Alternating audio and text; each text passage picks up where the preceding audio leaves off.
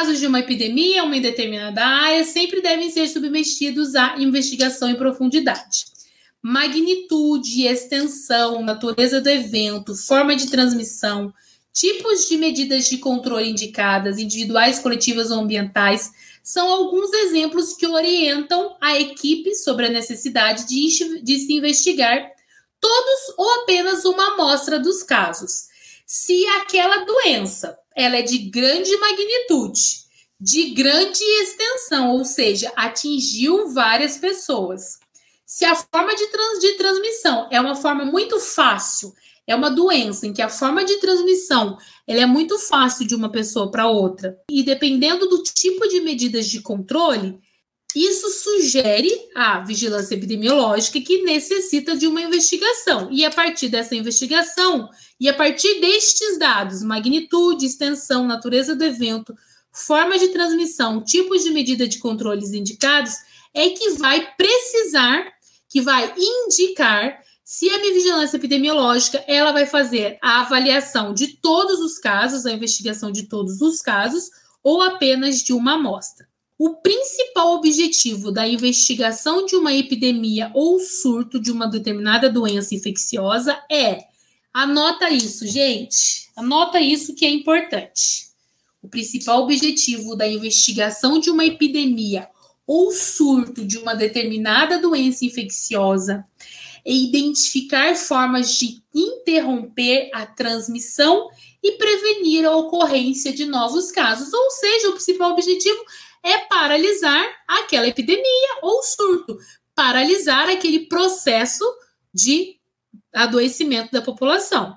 As epidemias devem ser encaradas como experimentos naturais, cuja investigação permite a identificação de novas questões a serem objetos de pesquisas e seus resultados poderão contribuir no aprimoramento das ações de controle. Toda vez que surge uma epidemia, ela é muito ruim para a população, mas a partir das epidemias é que consegue se identificar os novos objetos de estudo.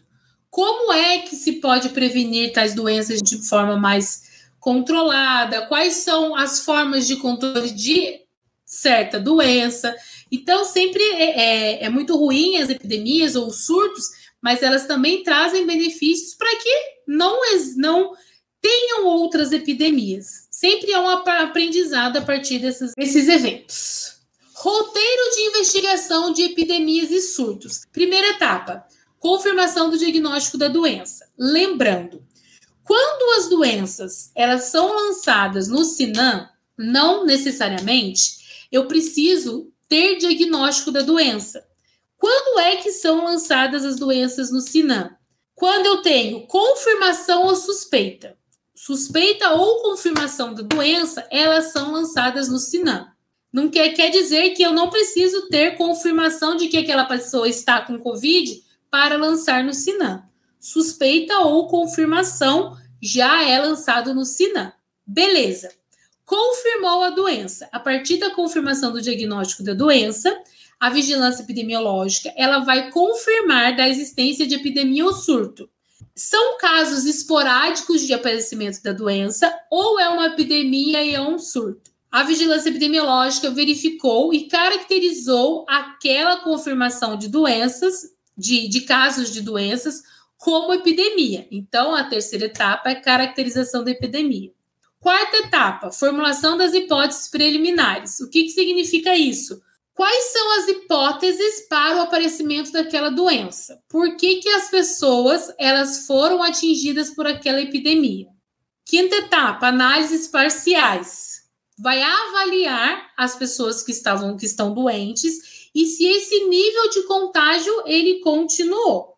Busca ativa dos casos. A partir dessas análises parciais, a vigilância epidemiológica, ela vai fazer a busca ativa de todos os casos todas as pessoas que apresentarem sinais ou sintomas daquela doença caracterizada na epidemia, vai se fazer a busca ativa dos casos. Busca de dados adicionais, processamento e análise final, então vai juntar todas as informações de todas as pessoas e como que foi o desenvolvimento daquela doença naquela epidemia para fazer o processamento e análise final.